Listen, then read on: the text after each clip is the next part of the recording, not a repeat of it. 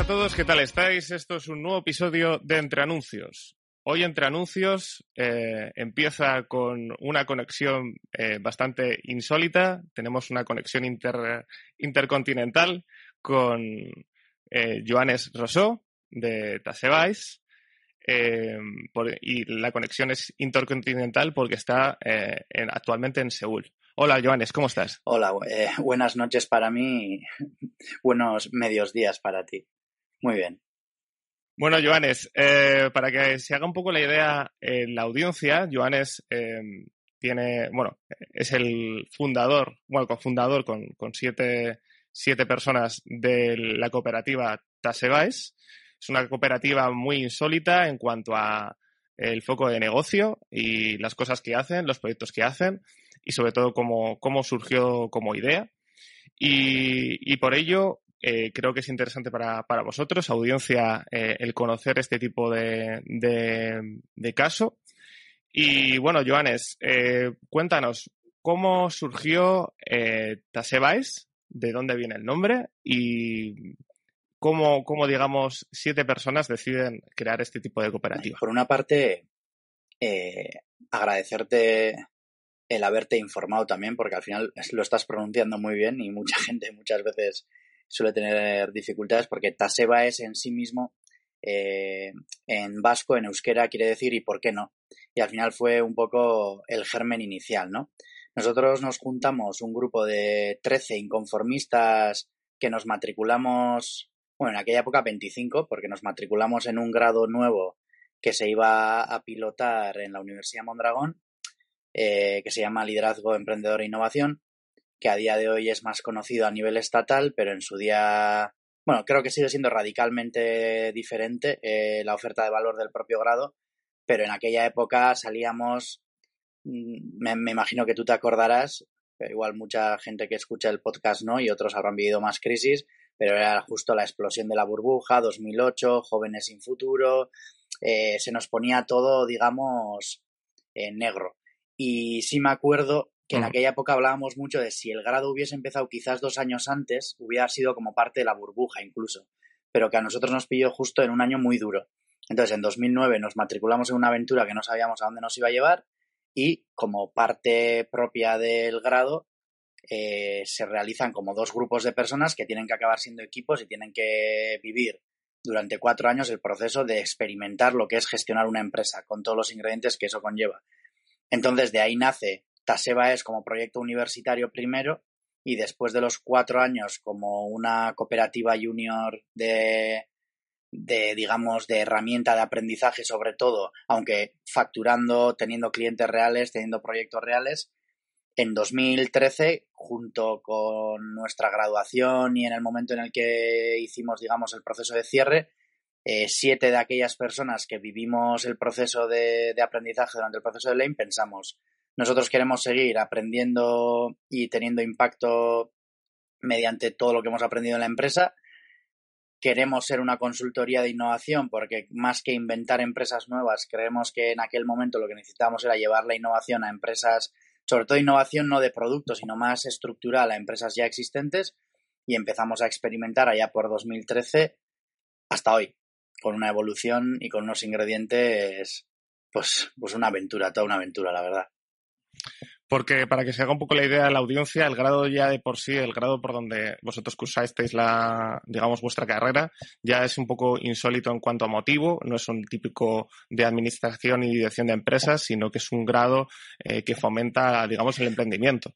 Está focalizado en que las empresas, bueno, digamos, los, los participantes en ese grado eh, generen una idea de negocio y generen una empresa eh, posteriormente al, finalizar la. Sí, de hecho, más que solo una idea de negocio, cuantas más mejor. O sea, el objetivo al final es experimentar y crear. Y digamos que llegamos eh, después de un proceso educativo normalmente tradicional sin creernos muchas veces que somos capaces de crear o de hacer cosas sin que nadie nos diga lo que tenemos que hacer, ¿no? Y en todo este proceso se vive muy intensamente, sobre todo ese proceso de, primero, creerte que eres capaz después comprobar que además aportas valor y luego darte cuenta que todavía tienes mucho que aprender y desde toda la humildad, pues más o menos la media de edad, nosotros cuando nos graduamos tendríamos unos 23 años, es seguir aprendiendo y generando impacto, habiendo experimentado por el camino millones de proyectos diferentes, experiencias y además, que se nos ha olvidado comentar, el ingrediente internacional, porque parte del proceso de aprendizaje también son eh, la interacción con otras culturas, la, el uso, digamos, más que el aprendizaje de otras lenguas, el uso de ellas para la comunicación, porque ya en primero nosotros eh, viajamos a Finlandia, después viajamos a San Francisco, a Silicon Valley, después a China y a India. Cuando estuvimos en China estuvimos mucho tiempo y tuvimos clases de chino también. Al final, muchos ingredientes que después de cuatro años acabas con la cabeza loca, incluso con resaca. Y todavía estamos viendo, pues nosotros fuimos parte de esa primera generación, pero todavía estamos viendo frutos de todo el trabajo que se está haciendo y se sigue haciendo, ¿no? En pro de generar unos futuros pues más sanos para todos y para todas. Y fruto, bueno, por lo que he escuchado a, una de las cofundadoras de Tasebais, a tu compañera Ani Aguirre, em, habéis tenido durante ese, ese grado, tuvisteis ese, contacto con empresas, eh, creasteis esos grupos, mm, esas metodologías para, digamos, más diferentes a lo que se venía haciendo en la educación a nivel nacional eh, para, para, generar esas nuevas ideas de negocio y os agrupáis en, en un, siete personas y decís, bueno, pues vamos a dar un pasito más eh, y vamos a crear nuestra cooperativa. La cooperativa en su inicio nace como una consultoría de innovación. Y de ahí fuimos experimentando, viendo qué podíamos aportar y qué no podíamos aportar. Nos enfocamos en sectores muy concretos, en servicios avanzados, en industria y en educación y en esos sectores estuvimos trabajando en varias empresas eh, para seguir aprendiendo y seguir formándonos y a su vez eh, con ese conocimiento que íbamos adquiriendo pues darle forma a proyectos nuevos para ofrecérselo a, otras empresas, ¿no? Teníamos en contra y a favor que éramos jóvenes y eso a veces nos, nos venía a favor y otras veces en contra, ¿no? Pero lo que empezó como una consultoría en innovación se convirtió en hacernos muchas preguntas y en decidir también que lo único que no podíamos escalar muchas veces eran nuestro tiempo, nuestras horas. Entonces, que no era suficiente dedicarnos a solo ofrecer servicio a otras empresas, que teníamos que también dar el salto a ofrecer productos y a poder tener eh, no solo productos, sino otra cosa, otro ingrediente importante para nosotros era el seguir sintiéndonos generadores de nuevas iniciativas. Entonces, cuando a veces hacíamos un proceso de de reflexión estratégica con una empresa del sector de, distribución y salían pues, cinco nuevas líneas de negocio y no querían ponerlas en marcha o no veían el momento de hacerlo. Y hacíamos con otra empresa otras, otras movidas, otras dinámicas, otras reflexiones y salían otros ingredientes y decíamos, joder, ¿nosotros qué podemos hacer para que esto cambie, no? Porque aquí vemos ideas interesantes que sería interesante que llegasen al mercado, ¿cómo lo hacemos? trabajamos desde nuestra consultoría ya desde el principio, el inicio de, o sea, el concepto de impulsoría, que nosotros decíamos, nosotros no hacemos, no te consultamos, sino que nosotros impulsamos tus proyectos y después de eso, después de un proceso largo, empezamos a pivotar lo que sería eh, montar nuevas iniciativas empresariales desde la propia cooperativa, ¿no? Y es lo que nos ha llevado a lo que somos hoy en día, que al final Taseba es, digamos, hace más como de grupo empresarial, más, o sea, más un grupo de innovación que ofrece, digamos, eh, dos unidades de negocio principales que alimentan principalmente a la cooperativa y después tenemos otras líneas de trabajo, como son la creación de nuevas empresas y para ello tenemos una Venture Builder y un vehículo de inversión para, para ello. Otra línea de investigación mm, aplicada, porque también trabajamos en la línea del futuro del cooperativismo digital, que es la línea que nos toca, y también la línea de sostenibilidad, que para ello formamos una asociación y tenemos proyectos que son sin ánimo de lucro, que tienen un impacto directo en los hábitos de las personas. Entonces, al final, como puedes ver, tenemos una realidad muy, muy completa vinculada a diferentes sectores, desde los servicios de comunicación, reflexión estratégica, participación, hasta eh, la gestión, una unidad de educación vinculada a la universidad que ofrecemos grados, másteres internacionales y, viajes internacionales para, empresas y luego desde la Venture Builder por diferentes eh, iniciativas nuevas empresariales que hemos ido creando o participando desde el sector de la alimentación hasta el sector del blockchain. A mí lo que me llama especialmente la atención es vuestra habilidad, vuestra capacidad eh, para crear esa empresa, eh, salir al mundo de la consultoría y como tú bien comentadas, eh, tenías esa faceta positiva de la juventud, la, digamos una visión nueva, una visión no viciada por, digamos, unos unos códigos de, de, empresa que quizás eran más tradicionales, menos, más, más conservadores, pero eh, también por otro lado, eh, te los pongo, en, digamos, en el mundo empresarial, eh, que vinieran unos jóvenes con muchas ideas, con muy buenas intenciones, uh, pero que al final son personas que para el mundo empresarial pueden ser más junior. ir a una empresa, decirles, mira, vamos a asesoraros, vamos a aportaros eh, metodologías para que eh, vosotros seáis capaces de diseñar diferentes tipos de producto eh, que sean más efectivos, que sean mejores, que os aporten un mayor volumen de negocio en el medio plazo, a largo plazo. ¿Cómo se consigue? ¿Cómo, cómo es ese...? Yo creo que en parte desde, desde la forma en la que lo has leído es la reflexión que tuvimos después, que normalmente cuando una empresa te contrata para algo concreto, pues son cosas como muy concretas en el sentido de, pues queremos vender más o queremos vender mejor, ¿no?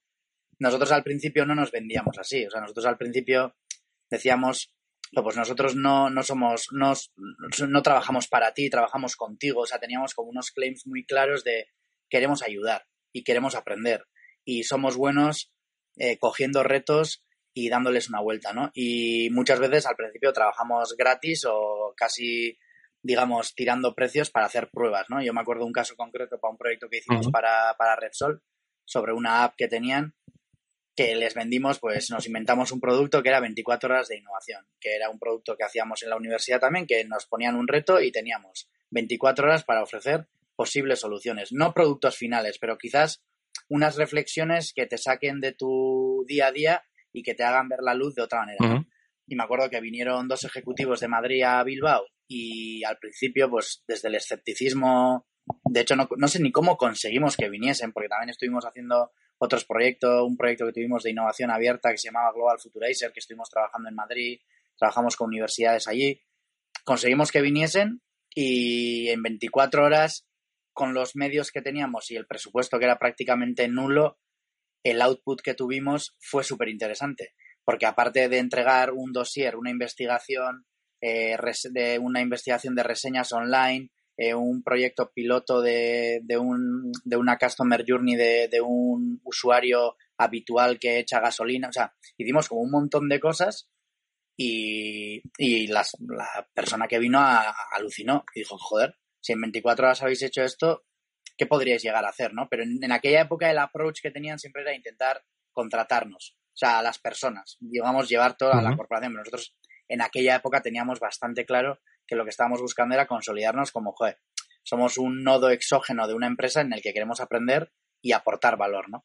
Pero fue muy duro, porque al final también parte de nuestro viaje de la India nos sirvió también para conocer la historia de Gandhi, y Gandhi tenía pues eh, unos principios que a él le habían guiado, ¿no? Que era cuando tú tienes algo muy claro, en este caso era el uso de la no violencia, que al principio te ignoran, después se ríen de ti, después se resisten y al final muchas veces se quieren unir a ti, ¿no? Y nosotros ahí desde la humildad muchas veces pues sabíamos que, joder, si los jóvenes ya no conectan con la forma de hacer de muchas empresas que ya son muy longevas, habrá que cambiar las cosas, ¿no? Y hoy en día un montón de cosas que son súper normales, como hacer un brainstorming, pues hace 14 años, eh, solo por hablar en inglés ya éramos un poco marcianos. Y, y empatizando completamente, porque nosotros aparte en Madrid siempre ha habido más apertura o en Barcelona, pero en el País Vasco, que es en el entorno donde nacimos nosotros, eh, somos muy de industria, industria muy cerrada, de, culturas muy cerradas muy trabajadores y muy, digamos, industriales y eso a una empresa como la nuestra pues le ha costado mucho hacerse, hacerse un hueco y, digamos, estar en muchos sitios a la vez. Pero creo que prueba de nuestro de nuestra cabezonería en parte, pero el éxito tampoco te diría que definir qué es el éxito, pero al final llevamos 10 eh, años como cooperativa, como empresa, eh, cuatro años más como gestándolo desde la universidad, hemos llegado a ser casi 50 personas en plantilla y, hemos generado muchísimos proyectos, nuevas empresas y seguimos en ello, pero también es verdad que nos hacemos mayores, que quizás nos estamos enfrentando ahora a eso, ¿no? No tanto al frenesí de la creación de una startup nueva, sino qué pasa cuando llevas ya tantos años y, por ejemplo, personas fundadoras y que son tractoras del proyecto eh, tienen que empezar a plantearse si quieren formar una familia, si quieren seguir viajando, si quieren establecerse en un sitio o en otro. A esto añádele la pandemia, teletrabajo, son un montón de ingredientes, pues bueno, que hemos ido aprendiendo. Pero aquí seguimos, dando guerra, pero a su vez también siendo muy conscientes que montar una empresa son palabras mayores, gestionarla más, crecer más aún. Entonces, total respeto a todas las personas honradas que haciéndolo honradamente consiguen pagar salarios todos los meses porque es toda una aventura y toda una hazaña. O sea, nos pesa la responsabilidad. Sí, desde luego, crear una empresa siempre es un reto y cuando encima eh, vosotros apostáis por el modelo de cooperativa, pues digamos que hay un, un aliciente eh, que es positivo pero también negativo porque al final la gente, o sea, entiendo, además por la, el, pequeño contacto que tuve con vosotros hace, hace, hace años, donde pude charlar con uno de los miembros de, Tasebaes para, para ver cómo, cómo era vuestro modelo de negocio, para saber cómo eh, encontrar fórmulas de colaboración. Al final vosotros tenéis una fórmula que es la cooperativa, donde eh, digamos, se, se mide, eh, digamos, la felicidad de todos y no la ambición propia de una sola persona, es decir, pues mira, quiero tener este sueldo mm, o me merezco este sueldo, pues mira, lo siento mucho, pero estamos en una cooperativa, nosotros ahora mismo estamos cobrando en este nivel salarial, eh, si quieres, digamos, crecer con nosotros, eh, tú ganas sueldo a medida que eh, la empresa crezca, no, mm, no podemos satisfacer esas ambiciones salariales. pero también al final es un proyecto Em, también bonito en ese sentido de, como tú bien comentas, de, de haber crecer una, una, empresa y creo que además una versatilidad que habéis aplicado por lo que has comentado de generar no solamente ese punto de consultoría como también el, el aliciente de aportar conocimiento y crear un venture builder. Que, que eso, cuéntame, ¿cómo, ¿cómo llegasteis a la conclusión de, bueno, aparte del mundo de la innovación, queremos aportar eh, creando dentro del, de la cooperativa eh, un número X de empresas y facilitando, y además, como tú me has comentado inicialmente, no solamente focalizándoos en, en un solo sector, sino probando con diferentes sectores. Ahí, por empezar en orden, eh, respecto al modelo de la cooperativa, mucha gente incluso desconoce lo que significa. ¿no? Y sin meternos en filosofía y ya, eh, digamos, en si es una empresa capitalista o no, la cooperativa lo que sí tiene es que es un socio, un voto. Y eso es democracia. Entonces, la democracia no es fácil, pero es mejor. Entonces, digamos que con los ingredientes que hemos tenido, a nosotros es lo que nos ha dado fuerza para resistir en todos los momentos difíciles que hemos tenido a su vez también lo hace más complejo, porque a veces es como se dice, ¿no? Que si quieres ir rápido, vete solo, pero si quieres ir, llegar lejos, vete en equipo, ¿no? A veces la cooperativa nos hace ir más lentas en muchas cosas que quizás el mercado actual no permite. Y eso nos ha llevado a, a digamos, experimentar otro tipo de fórmulas para aprender también cómo funciona, pues cómo funciona el mundo y cómo funcionan las cosas, porque la gente normalmente desconoce eh, donde trabaja, qué tipo de empresa es. La, mucha gente no sabe si trabaja en una empresa y si es una sociedad anónima, una sociedad laboral, eh, quiénes son los accionistas, solo van a un trabajo y les pagan un salario, ¿no? De alguna manera. Entonces yo creo que el saber toda esa información también muchas veces abruma y lo vives con responsabilidad. En nuestro caso, además de la cooperativa y los ingredientes que teníamos, también están las inquietudes personales que veíamos, ostras, si nuestra cooperativa se dedica a la innovación y a hacer de nexo entre empresa y educación, eso es lo que hace no es una cafetería. Entonces, si yo tengo la vocación de montar una cafetería de café de especialidad, que también es un taller de bicicletas y es no sé qué, y es un Fab Lab, pues quizás tenemos que hacerlo fuera de la cooperativa, ¿no? Pero eso fue una conclusión después de haberlo intentado desde dentro, porque veíamos, ostras, ¿cómo vamos a medir la rentabilidad de los productos, de los proyectos y las horas que invertimos si realmente cada uno está haciendo lo que siente que tiene que hacer? vale que hacemos lo que tenemos que hacer también, pero ¿cómo medimos los límites, no? Entonces ahí, después de haber estado dos, tres años investigando, probando qué sectores nos gustaría meternos, no, para satisfacer las inquietudes internas de las personas integrantes de la cooperativa, descubrimos también que había muchos emprendedores fuera que quizás tenían un perfil, digamos, pues científico, técnico, que quizás necesitaban un CEO como ellos hacían de CTO, ¿no? A la hora de montar una nueva empresa. Es decir, una persona que lidera el proyecto como tal y otras personas que lidera el producto o la actividad principal de esa empresa.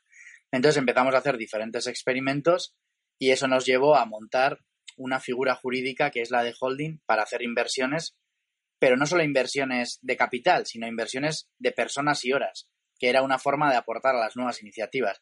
Y cuando pasaban esa época de, creación y gestación y pasaban ya pues a levantar eh, capital o a buscar más socios, tal, pues nuestro, nuestra figura se iba recomponiendo viendo eh, qué rol queríamos jugar. incluso hemos tenido casos, pues eso, de empresas que hemos montado nosotros, cofundándolas, y personas que tenían un rol importante en la cooperativa ahora están liderando esas empresas de nueva creación. O otras empresas que hemos participado, que en otro momento, pues personas de la cooperativa que necesitaban tomarse un tiempo, una excedencia, han pasado a formar parte de otra, ¿no? Y hemos ido montando un ecosistema basado en la cooperación desde la cooperativa. Eso no quiere decir que todo lo que nos vincula son cooperativas. Estamos vinculados a fundaciones, asociaciones, sociedades limitadas, pero sí es verdad que la, la, la cooperación o el corazón que tenemos puesto creo que se nota en la forma en la que se hacen las cosas con nosotras cuando trabajamos. Y yo creo que eso lo hemos intentado estructurar adaptándonos a las normas de mercado actuales y de las herramientas jurídicas que podemos tener, siempre desde la humildad, aprendiendo, habiéndola cagado un montón de veces, habiendo invertido mucho tiempo y dinero en cosas que no han ido a ningún lado, pero habiendo aprendido un montón. Y a día de hoy somos una pues pequeña comunidad de personas que después de 10 años haciendo cosas, digamos que creo que hemos aprendido mucho y estamos intentando que ese aprendizaje también en las personas nuevas que se integran en la cooperativa llegue y no solo eso, sino que parte de nuestro aporte sea poder aportar a esas nuevas iniciativas y a esas nuevas empresas y, seguir así, digamos, sin perder la energía, pero también pues con un poco de alegría, ¿no? Que, es difícil en los tiempos que corren. Pues todo un reto, todo un reto lo que habéis hecho muy, interesante. Sobre todo yo conozco casos, eh, seguramente alguna persona de la audiencia también conoce casos de este, el tipo, el típico emprendedor que tiene una buena idea, eh, empieza a poner la empresa en marcha, pero hay, eh, digamos, un aspecto que, que no es eh, su, su, digamos, su fuerte, como puede ser el marketing, puede ser, digamos, eh, digamos, el growth de, la empresa. Muy interesante que vosotros aportéis, eh, digamos, vuestro conocimiento, vuestro, digamos, recurso de personas y, y digamos, de, también de, de dinero en, en, ciertos casos para hacer crecer estas empresas, que esas empresas tengan un, un futuro. Eh, también te quería comentar el tema de, de, la, de la, rama educativa de, de Tasevais.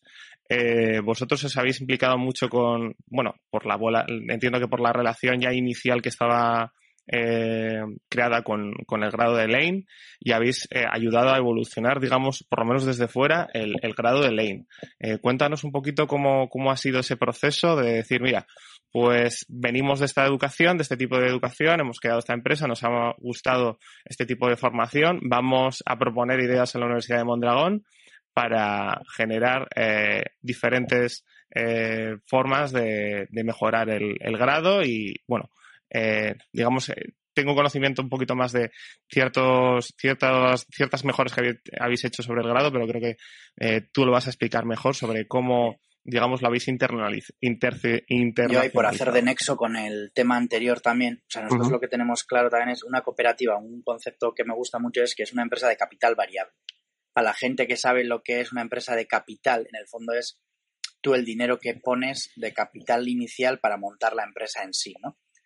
Eh, que sea de capital variable, ¿qué quiere decir? Pues que una empresa, o sea, en una cooperativa, cuando te haces socio, tú pones un capital para hacerte socio, pero cuando te vas, te llevas esa, ese capital con beneficios o con o con o, sea, o, parte que se te ha quitado porque la empresa ha tenido pérdidas, ¿no? Pero cuando se va la persona, se va esa parte también. ¿Eso qué quiere decir? Que igual que es una empresa de capital variable, es una empresa de talento variable. Y ahí está un poco, yo creo que la clave. Ese talento es personas. Y nosotros y nosotras mucho enfoque o mucho tiempo a lo que le hemos dedicado es a intentar descubrir cuando decimos eso qué queremos decir. Porque ser humano no es solo ser una ONG.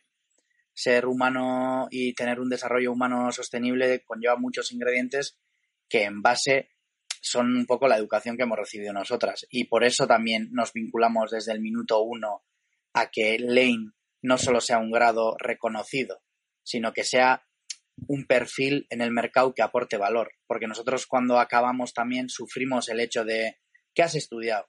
Eh, Lane, claro, no conocía a nadie lo que era. igual también, como muchos laners hemos, o sea, en aquella época hacíamos muchos proyectos, también pues podías tener muchos fracasos. Y si hay fracasos, la gente empieza a hablar de los laners como si, como si hubiese un abogado que la ha liado y empiezan a hablar mal de hacer la carrera de derecho. Entonces, de alguna manera, nosotros desde el primer día decíamos, joder, nosotros hemos vivido en una época y hemos tenido unos ingredientes y ahí estuvimos al principio, sobre todo, involucrados en la expansión de, de, no del grado como tal solo, sino de cómo llevar un modelo de ecosistemas de innovación a otros sitios. En este caso, estuvimos involucrados en Madrid, estuvimos involucrados en, en Valencia, en Holanda. Eh, a día de hoy gestionamos también el laboratorio de, de Shanghái, en Seúl, que es donde me encuentro ahora también.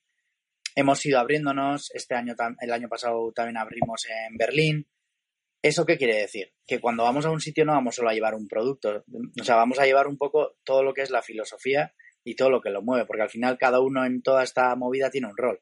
Una cosa es el grado Lane como tal, pero luego está la red internacional de Mondragon Team Academy, que es lo que nos nutre un poco y nos interrelaciona a todos los que tenemos algo que ver con la universidad, el grado o las empresas eh, que andan alrededor nuestro, ¿no? ¿Por qué? Porque eso nos hace poder entre nosotros mm, hablar eh, en una cultura y en unos términos muy diferentes a los que lo hacíamos antes. Entonces, desde el primer día eh, estuvimos enfocados en sector servicios. ¿Por qué? Pues porque no había ingredientes quizás de producto. ¿Cuál fue una de las mejoras que propusimos y que implementamos? Eh, que en aquella época estaba también eh, en auge la impresión 3D, los Fab Labs, la creación digital. Pues montamos el primer Fab Lab, montamos un prototipo de curso de programación, metimos ingredientes. ¿Para qué? Para que los laners que durante el proceso de lane normalmente hacían proyectos basados en servicio pasasen un poco a tener la mentalidad de que también podemos hacer producto, ¿no? Es más, más complejo, más caro y quizá lleve más tiempo, pero tenemos esa capacidad de que no solo puedo vender mis horas, sino tal, ¿no? Pues eso que habíamos aprendido nosotros, intentar meterlo antes en su desarrollo para que en su espiral de aprendizaje, pues, eh, pues lo aprendan antes, ¿no? Y lo implementen antes. Y así, pues poco a poco, pues meter el tema de la gestión de los viajes internacionales, las experiencias en el extranjero, la relación con las startups, la relación con vehículos de inversión, montar. Nosotros, uno de los prototipos que hicimos es eh, evolucionar de un lane, digamos, más local, es decir, de Bilbao o de Madrid, que al final hacen viajes puntuales pero vuelven a Madrid. También hicimos un prototipo de montar lane internacional, que es un lane que viaja por varios laboratorios constantemente, entonces no tiene una base. En este caso, a día de hoy, por la pandemia, el itinerario principal es, pues empezamos en Bilbao, de Bilbao nos vamos a Berlín, de, Berlín nos hemos ido a Seúl los últimos años. Antes pasábamos por Shanghái, por Seattle, eh, por diferentes lugares que se han podido ir cambiando también gracias a, la versatilidad que tenemos para adaptarnos a esos, por los socios y las relaciones internacionales que tenemos y eso ha ido poco a poco mejorando todo el proceso. Y luego cuando llegó la pandemia también llegó el tema de la digitalización. Cómo digitalizamos la parte que se puede hacer de estudio asíncrono y que hay que hacer en síncrono, ¿no? O sea, que tenemos que hacer como, como equipos naturales. Y todo esto, pues ya de manera automática llega la pandemia y empezamos automáticamente a implementar un montón de herramientas digitales que en aquella época, ahora parece que hacer un Zoom es normal. Pero es que dos días antes de que llegase el cierre y o sea, el, estado de alarma, yo diría que en mi entorno el 80% de la gente que no lo utilizaba para trabajar no hacía videollamadas. y a día de hoy está ultra normalizado. Entonces, mm. yo creo que ese tipo de cosas también las, las hacemos rápido, o sea, porque tenemos la necesidad y todo lo que ponemos de ejemplo como empresa y los proyectos que hacemos los utilizamos en el proceso de aprendizaje. Y ahora mismo yo estoy ejerciendo también de team coach de un equipo internacional aquí en Seúl, pero a su vez estoy eh, liderando la cooperativa y la parte estratégica de futuro. Claro, todo eso me sirve para empatizar con ellos también. En su proceso de creación de proyectos y empresas yo estoy en lo mismo. Yo no estoy solo diciéndoles lo que tienen que hacer, también lo estoy haciendo. Entonces también, pues, todo eso yo creo que, es lo que le da valor a todo esto, que no es solo un grado o es una empresa o es una Venture Builder, es un ecosistema de innovación en el que aprendemos, somos parte activa y, y nacen constantemente nuevas oportunidades y además, pues si nos lo podemos pasar bien, pues mejor. Yo creo que eh, es súper importante lo que has comentado, el, el tema de, de aportar eh, ese conocimiento eh, a, a, todo, digamos, Leiner eh, que se inicien los estudios de un, caso como, como el vuestro, de tener mano a mano, porque entiendo que por lo que has comentado y por lo que he escuchado también en una entrevista previa a Ani Aguirre, eh, al final vosotros hacéis de, team coach, participáis en, en, esa formación, no es simplemente yo cojo, eh, creo este, esta alianza con la universidad, creo este grado, pero contrato a externos, ¿no? Vosotros os implicáis directamente en la formación y ven un poquito, digamos, un referente que yo creo que para gran parte de la audiencia que ha cursado un grado universitario, eh, muchas veces puedes tender a, ver casos de, éxito de, fuera, no tanto nacionales, y si ves nacionales, pues son empresas consolidadas, no, o tienes coaches de, pues por ejemplo, te viene, con todo mi respeto, te viene un, una empresa, un, un coach o un profesor del BBVA, pues evidentemente él no ha puesto en marcha el BBVA, ha podido hacer cosas muy interesantes en el BBVA, pero en, este eh, tipo de, grado, eh, donde se facilita, digamos, la metodología, el conocimiento para generar una empresa, que venga un profesor eh, que ha creado una empresa, una empresa bastante peculiar por el modelo de, de cooperativa y que además te ayuda a entender cómo, cómo lanzarte al mercado, digamos, laboral eh, con tu empresa eh, y saberla hacerla crecer, pues creo que es muy de valor.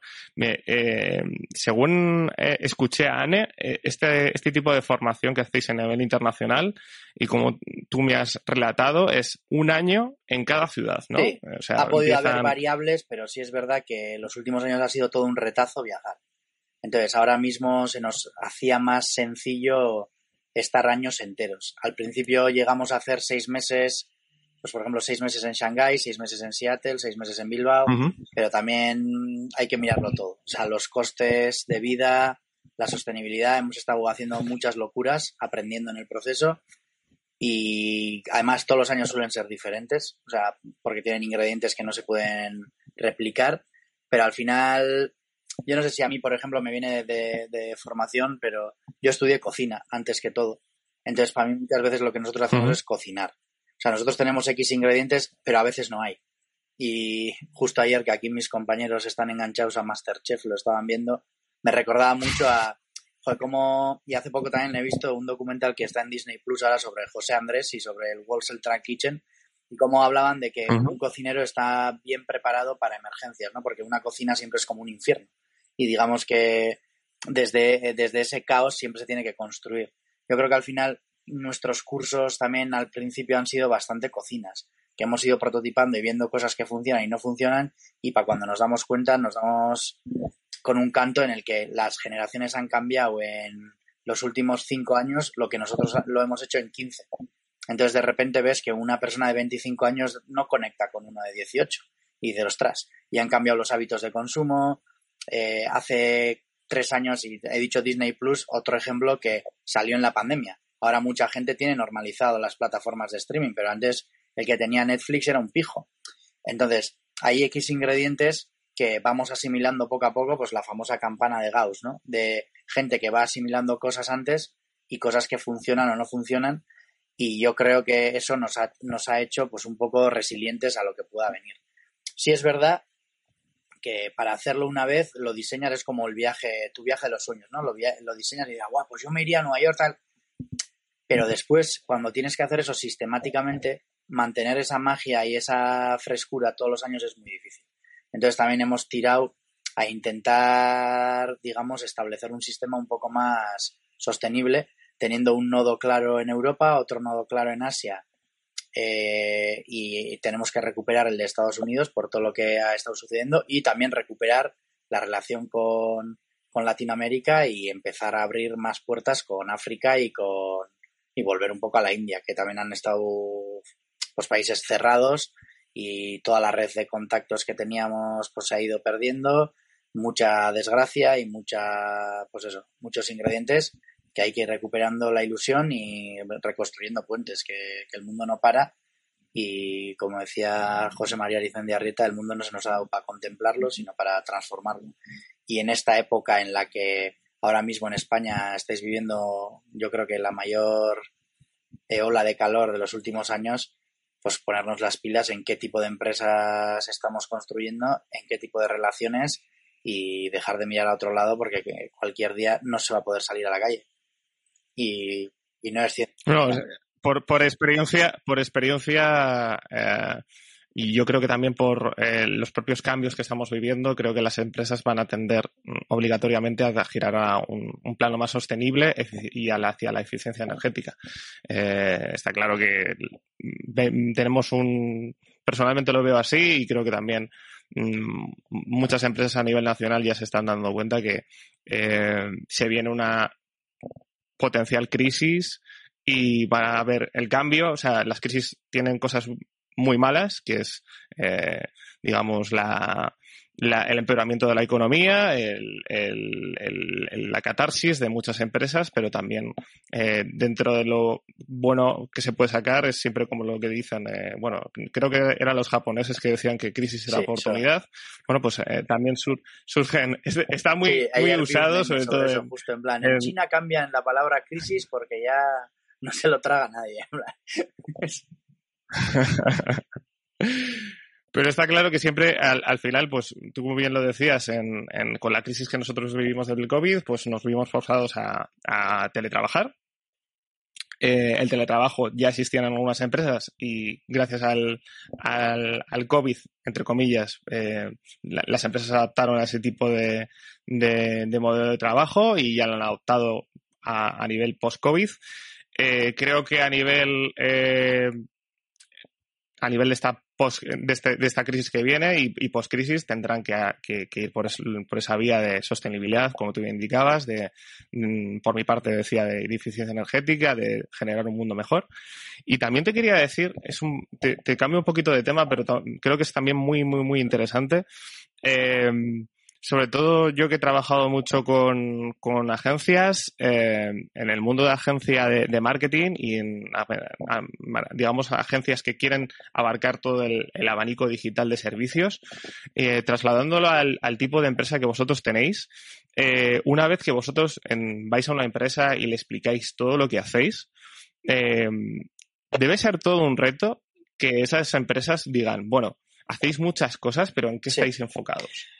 Así es, de hecho, a veces lo hacemos al revés. Según, al final nosotros tenemos diferentes unidades de negocio y tú empiezas a contar qué estás vendiendo tú. Entonces, normalmente a mí, por el rol que tengo, me toca hablar de todo.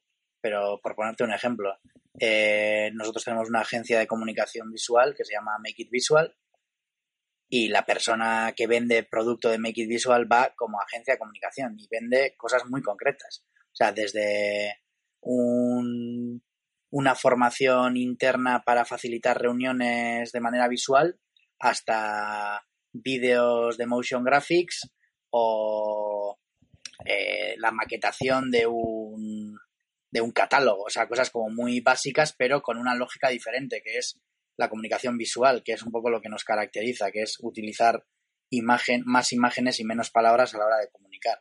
Entonces, tú cuando vas y se lo vendes a una persona que te compra un producto muy concreto, pues normalmente la historia acaba ahí.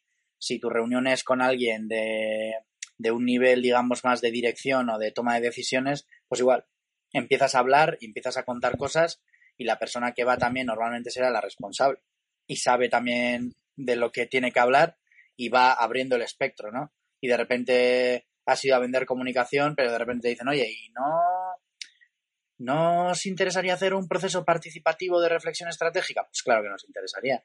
Eh, no os interesaría, y nosotros también de lo que escuchamos y nos cuentan les ofrecemos, es decir, tenemos problemas porque la gente cuando entra eh, no asimila eh, rápido el catálogo de ventas y tardan seis meses en ser no sé qué, joder, pues y si hiciésemos un proceso tal no sé qué, pues de ahí un poco de esa escucha activa que nos caracteriza también sacamos luego herramientas, ¿no? Al final, a veces sí es verdad que nos hacemos la picha un lío y los que llevamos mucho tiempo, eh, al final somos como pues, unos abuelos cebolletas y empiezas a contar cosas y te lo pasas teta hablando, pero realmente tú has venido aquí para venderme algo o para lo que sea.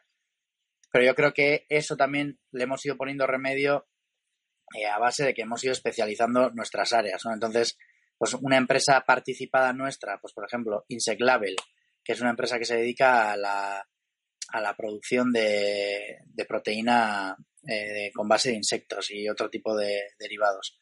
Eh, pues Josu, que es el CEO de Insect Label, podrá hablar de Tasebaes y le preguntan, pero él habla de insectos y su enfoque es sector insectos y lo que está vendiendo es procesos de hidrolizado, está vendiendo no sé qué y está un poco enfocado en eso. Entonces, pues bueno, pero es como todo. Luego la gente también, desde el desconocimiento, pero dices, no, es que parece que Zara es ropa, ¿no? Pero es que detrás de Zara Inditex y hay 200 negocios y no todos son textiles, otros son inmobiliarios, otros son financieros. Entonces, normalmente también hay mucho desconocimiento en lo que hay una, lo que hay detrás de una empresa. Y yo creo que cuanto más holística es tu capacidad, más fácil es solucionar los problemas a la gente. Y una cosa que sí nos ha servido mucho para eso es, joder, tú cuando entras en una empresa con un ingrediente que es para escuchar sus problemas, te los cuentan y esos problemas los conviertes en posibles soluciones, ¿no? Entonces haces como un diagnóstico, pues como si fueses un médico, y luego le haces un, tratamiento. Y además con la idea desde el principio de que no seas para siempre. O sea, yo no quiero ser indispensable, yo no quiero vender un producto de marketing digital para siempre a una empresa. Yo lo que quiero es que esa empresa funcione guay y cuando esa empresa funcione guay diga, ostra, quiero todavía hacer mejores cosas, voy a seguir contando con estos a ver qué me cuentan. Y también, si yo no lo sé hacer, le voy a decir, mm, no lo hacemos, conozco a estos o lo que sea, o mm, no lo hacemos, pero me interesaría aceptar el reto porque creo que puede estar guay. Entonces, yo creo que la clave está, y sobre todo de cara a futuro, de acertar muy bien en cómo le entramos a la gente con las cosas.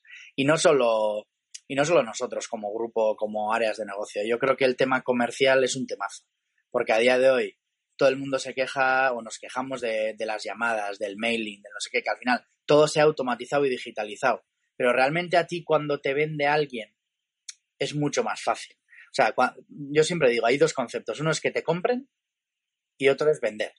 Y que te compren realmente, pues es una maravilla. Tú ya cuando tienes algo que, pues por ejemplo, tienes un supermercado y te viene la peña porque necesita aceite de oliva, necesita fruta, tal, pues viene la gente. O sea, ese supermercado puede hacer ofertas porque tiene competencia, pero es publicidad, o sea, no es tanto venta. Si tú tienes que ir a convencerle a alguien de que te tiene que comprar un bolígrafo, se lo tienes que vender y te, lo tienes que conectar con esa persona. Y ese arte del comercial que se ha desvirtuado durante mucho tiempo era ese solucionador de problemas. Solo que muchas veces, pues muy desvirtuado, pero es yo creo que un sector que necesita un poco de, darle dignidad porque al final es la forma de llegar a la gente. Porque la gente piensa que... Bueno, al final se ha transformado por, las necesidades de, la gente. Em, lo que sí, digamos, em, me has vamos, me has concretado muy bien y yo creo que, que en parte en parte se responde es em, bueno a todo aquel que pudiera tener una duda en cómo eh, formuláis, digamos, ese expertise en cada sector, le habéis puesto, digamos, nombre, habéis creado esas nomenclaturas, esas marcas para eso, ese diferente, por ejemplo, lo que tú comentabas, Tasebais no vende insectos, eh, bueno, no, vende ese tipo de modelo de negocio basado en, lo que me has comentado, eh, tiene, un nombre esa empresa, tiene una marca, tiene, es, forma parte del grupo Tasebais, pero no es una rama digamos, em, que va de la mano de Tasebais, sino que va con su propia marca. Eh, digamos, es innovación. Digamos que vuestro core a nivel de expertise es, es Tasebais. Eh, y lo que tú comentabas, eh, a nivel comercial, eh, sí, evidentemente creo que, que el papel del, del, comercial, el papel de la transformación a lo digital en, esa, en ese aspecto comercial, creo que no sé si hay gente que lo, ahora mismo lo, lo está minusvalorando, pero creo que siempre es vital para, para una empresa, porque tú puedes tener muy buena idea de negocio, pero si no lo sabes vender, si no lo sabes comunicar, si no lo quieres sabes trasladar a, al cliente, mm, te vas a comer cero. El rosco. De hecho, en una empresa que trabajé yo, el director comercial siempre me decía, en una empresa o produces o vendes todo lo demás son servicios superfluos. Y cuando esos servicios superfluos se hacen con el control de la empresa, a veces viene, viene la crisis. Porque al final mm, tú si produces un montón, pero luego tienes todo el producto en el almacén, ¿qué va a pasar? Entonces, es difícil porque salir a la calle es duro luego. Todos los trabajos, todo, todo es duro, porque luego siempre comparamos, ¿no? Claro, pero los otros no sé qué pero somos seres humanos y siempre vamos a ir a la comparación y si tenemos el pelo liso queremos el pelo rizado y si no tenemos gafas queremos gafas, somos así. Pero yo creo que al final lo que hay que ver es que detrás de cada una de las labores y acciones hay personas y la clave de una empresa no es solo el producto, eh, la capacidad financiera o es, no sé, yo qué sé. O sea, al final, si no hay un equipo humano potente detrás que va a tirar del carro por encima de toda dificultad, ese proyecto no va a llegar a buen puerto. De hecho, que es una de las mayores tasas de, fracaso de una empresa no es ni por el dinero, ni por, es porque el equipo gestor o el equipo de proyecto no ha funcionado bien. Entonces, yo creo que son las mal llamadas soft skills y las capacidades que tenemos de interrelacionarnos, de, empatizar entre nosotras, de conectar, de, liderar, pues esos ingredientes hacen que un proyecto pues, pues pueda avanzar, ¿no? Siempre desde la humildad y entendiendo que nadie sabe nada y todos sabemos todo pero al final hoy en día el famoso lifelong learning yo creo que más que nunca, porque una persona que estudió publicidad hace 30 años, dime tú, más allá que para tener un buen recuerdo, si le sirve para algo, si no ha hecho nada más desde entonces. Y luego conoces un montón de gente que de repente conoces a un gerente de una empresa industrial y estudió biología y dices, joder. Entonces, cuando dicen, ¿tú lo que trabajas de lo que has estudiado? Yo trabajo y yo sigo estudiando y aprendiendo si has estudiado biología, en mi caso, he estudiado cocina, he estudiado liderazgo empresariales, turismo, pues un montón de cosas. Y seguiré aprendiendo. Y te sacas el carnet de buceo y estás en un equipo de curling, pues no lo sé. Pero todo suma, porque son experiencias vitales que se pueden llevar a una empresa que al final es donde más tiempo pasas durante el día. Sí, en eso opino totalmente igual, porque yo, al igual que tú me comentas que iniciaste tus estudios de cocina, has hecho todo lo que has relatado, te formaste en Lane, sigues formándote. Eh, bueno, yo estudié ingeniería informática, luego pasé a empresariales, luego eh, vi que en empresariales me gustaba el marketing, he empezado a trabajar, ya llevo 11 años trabajando en marketing digital y en el marketing digital, bueno, es el día a día. No, puedes vivir del conocimiento de hace cinco años, tienes que constantemente poner, ponerte eh, al día de todo lo que, lo que va avanzando el sector. Eh, última pregunta. Eh, una mirada hacia atrás de, de, todo el avance que, habéis hecho en, en. ¿Te imaginabas, ahora que lo miras con perspectiva, te imaginabas todo lo que habéis hecho en este tiempo de Tasevice? Eh, ¿Esperabas este, este el, por ejemplo, ahora mismo estar en Seúl trabajando?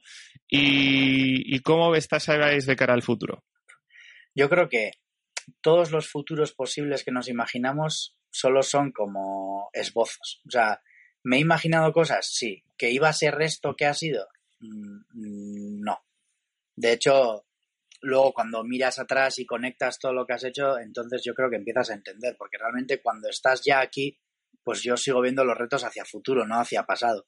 Entonces, yo creo que lo que hemos hecho ha superado las expectativas, porque al final yo sigo viviendo de lo que, de lo que aprendí a hacer y, y digamos como yo decido, que para mí es algo muy importante, que es algo que me conecta bastante de lo nuestro, ¿eh? que nuestro claim al final es que somos inconformistas y que queremos tener un impacto en el mundo transformando personas. Claro, tú por cada persona que tienes un pequeño impacto, esas personas nunca sabes lo que van a transformar. Claro, eso se convierte en un propósito automáticamente. Entonces yo sigo vinculado a un propósito que quiero dejar las cosas mejor de las que estaban. Y de hecho me lo, me lo enseñó mi abuela de alguna manera, porque cuando yo intentaba explicarle lo que era Lane a mi abuela, difícilmente me entendía nada. Entonces, en un momento de lucidez, yo le dije, mira, abuela, yo me dedico a ayudar a personas. Y me dijo, claro, eso sí lo entiendo. Ayudar, y le decía, ¿en qué? Pues en los problemas que tienen. Me cuentan, por ejemplo, que no sé qué, no sé qué, con sus personas, tal. Entonces, ah, vale, vale, vale. Y ya, pues, ¿qué hacemos? Pues intentamos ayudarnos a nosotros mismos y a los demás. Luego, eh, no sé qué más me has preguntado, no sé si me has preguntado sobre el futuro. No, no, que cómo lo veías de cara a futuro. De cara a futuro. Creo que... Sí, creo que Mm. tenemos muchísimos retos. Creo que no tenemos que conformarnos con lo que ya hemos hecho y que tenemos que seguir eh, consolidando y creciendo, pero haciendo las cosas mejor. Y afronto el futuro con esperanza por las posibilidades que hay, pero también creo que, que han pasado tantas cosas los últimos cinco años que la gente también creo, o sea, creo que no hemos asimilado todo, todo lo que ha pasado todavía. Y estamos hablando de una pandemia mundial, estamos hablando de una guerra eh, en la frontera de Europa, estamos hablando de crisis de refugiados, estamos hablando de calentamiento global, estamos hablando de un volcán que ha erupcionado, o sea, y eso solo, digamos, hablando de las cosas un poco que se han sido trendy. Luego han pasado un montón de cosas que, y están pasando que también son de mirarnos al espejo. Pero yo creo que tenemos que seguir adelante. O sea, lo que no podemos perder es la, la fe. Entonces, mm, yo soy de alguna manera optimista con el futuro, pero realista con el presente. Genial. Pues eh, cerramos el episodio. Muchas gracias, Joanes, por, por tu colaboración eh, y tu conocimiento. Eh, me ha parecido súper interesante, sobre todo para aquellos eh, estudiantes o personas que tengan ese, esa inquietud por, por emprender, el conocer, es decir, bueno, pues no solamente hay que montar una sociedad anónima, sino una sociedad limitada. Eh, se pu- puedo crear una, una cooperativa con, con personas de mi entorno que me pueden aportar conocimiento junto con el mío para, para generar proyectos, nuevas ideas de negocio y, y apostar por otras cosas, otra, otras formas de, de generar valor para tu vida personal, pero también para la sociedad a través de, de- de una compañía. Eh, gracias a todos los oyentes que se han quedado este- hasta este momento escuchando el, el episodio. Espero que os haya gustado eh, y nos vemos en un eh, próximo episodio de Entre Anuncios. Muchas gracias.